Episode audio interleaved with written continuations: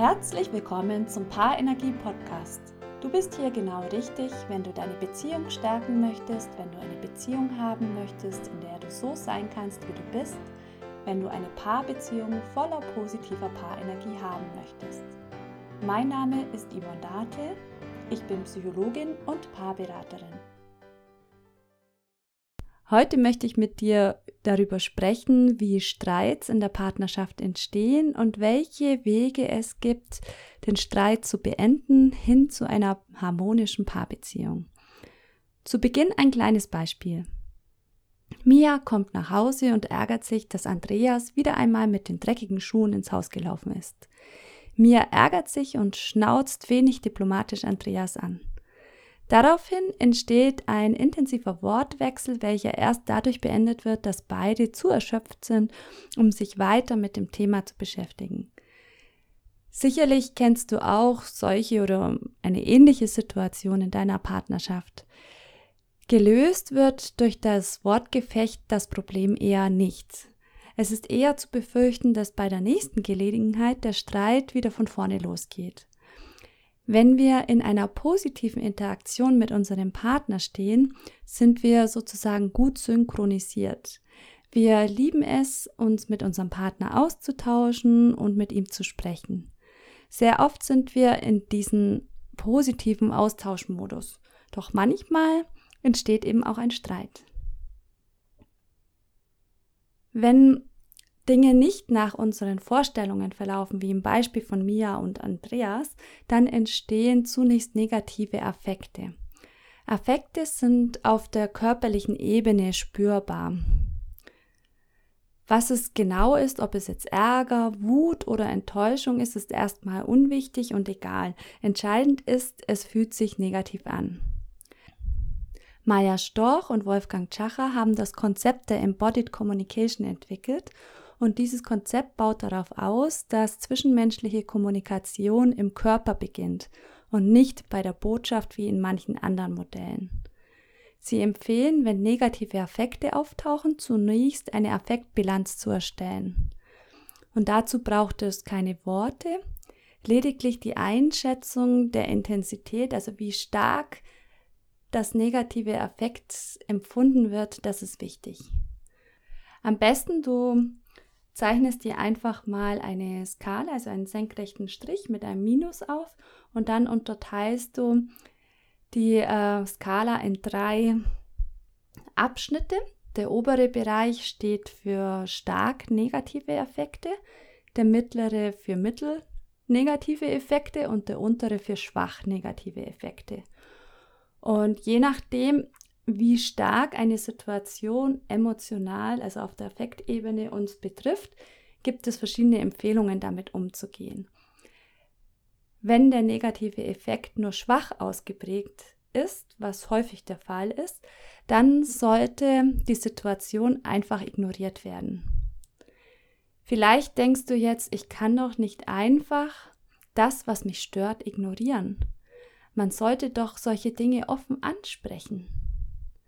Grundsätzlich ist es natürlich gut, über Dinge, die einen stören, zu sprechen. Doch in der Realität ist es oft nicht so einfach. Emotionen schwingen immer mit und nicht selten wird dann aus einer unbedeutenden Sache ein riesiges Problem.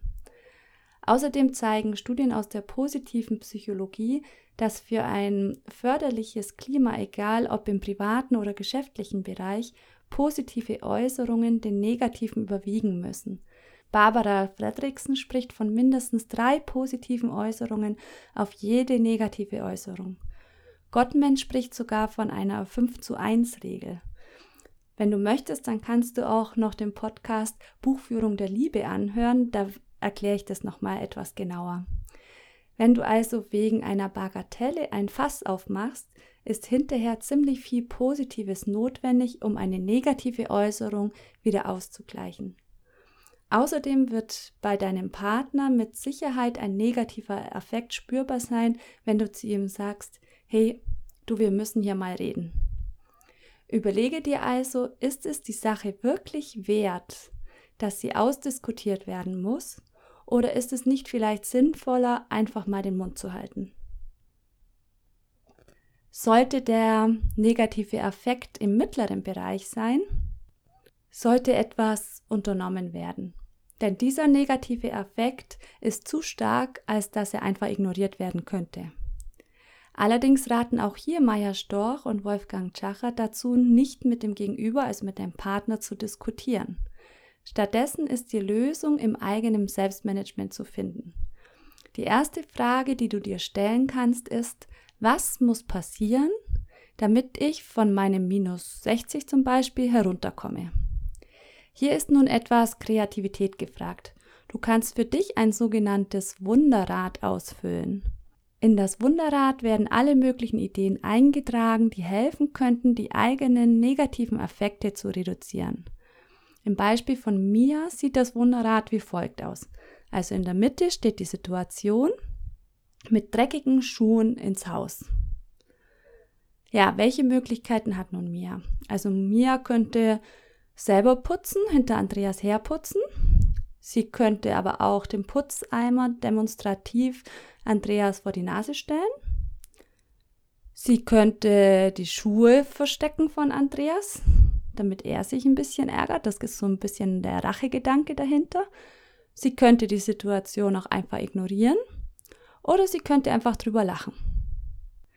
Mia hat nun einige Optionen, wie sie zukünftig mit dieser Situation umgehen könnte, ohne einen Streit hervorzurufen und sich gleichzeitig etwas besser zu fühlen.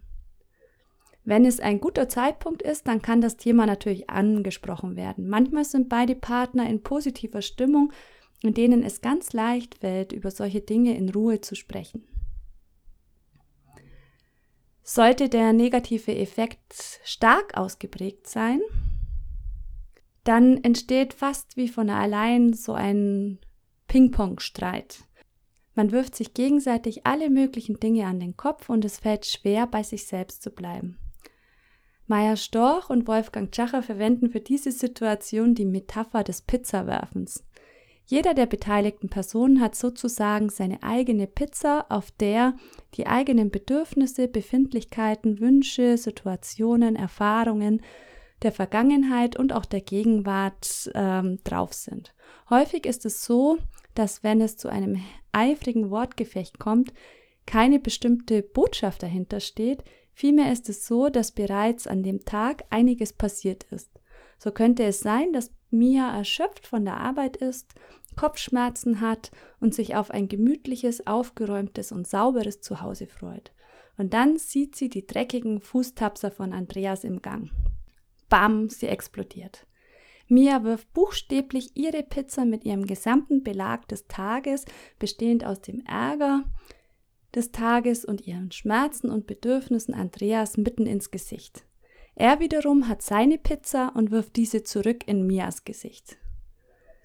So kann das eine ganze Weile hin und her gehen. Häufig wird in Kommunikationstraining erwähnt, dass sich hinter Konflikten eine bestimmte Botschaft befindet. Allerdings ist in solch einem Fall schwer, eine Botschaft zu erkennen, außer vielleicht, dass Mia sehr erschöpft und verärgert ist. Eine wichtige Regel, wenn wir merken, dass wir dabei sind, unseren ganzen Frust dem anderen ins Gesicht zu werfen, ist, sofort mit Pizzawerfen aufhören. Anschließend kehre in dich und untersuche deinen Belag. Was verbirgt sich tatsächlich hinter der Explosion? Du könntest dich hinsetzen und auf einen Papierschnipseln aufschreiben, was dich gerade beschäftigt. Darauf könnte dann beispielsweise stehen, allgemein kein Bock mehr, Kopfschmerzen, Stress in der Arbeit, Gefühl, die Zeit zu vergeuden, Wunsch nach einem sauberen Zuhause. Für jeden Belag auf der Pizza kann eine eigene Affektbilanz erstellt werden. Meistens ist dann schon zu erkennen, welche Anteile im Moment am belastendsten sind. Manchmal kann diese Analyse so einige Aha-Momente auslösen. Anschließend gilt es, einen Lösungsplan zu entwickeln. Dabei können zwei Fragen hilfreich sein. Welche Belagsteile belasten mich am meisten? Und bei welchen Teilen kann ich selbst etwas verändern, die positive Auswirkungen auf die Affektbilanz haben? Nachdem Klarheit geschaffen ist, kann etwas an der allgemeinen Situation geändert werden und es sind auch ruhige Gespräche mit dem Partner möglich. Dann kann über eigene Bedürfnisse, Wünsche und die aktuelle Situation gesprochen werden. Dies ist aber erst möglich, wenn jeder für sich selbst Klarheit hat. Solltest du Unterstützung in der Kommunikation mit deinem Partner brauchen, setz dich gerne mit mir in Verbindung. Wenn du weitere Anregungen oder Fragen hast, dann schreibe mir gerne eine E-Mail an yvonne.paarenergie.de. Weitere Informationen über mich und mein Angebot findest du unter www.paarenergie.de. Nun wünsche ich dir und deinem Partner eine harmonische Partnerschaft voller positiver Paarenergie. Bis zum nächsten Mal, deine Yvonne.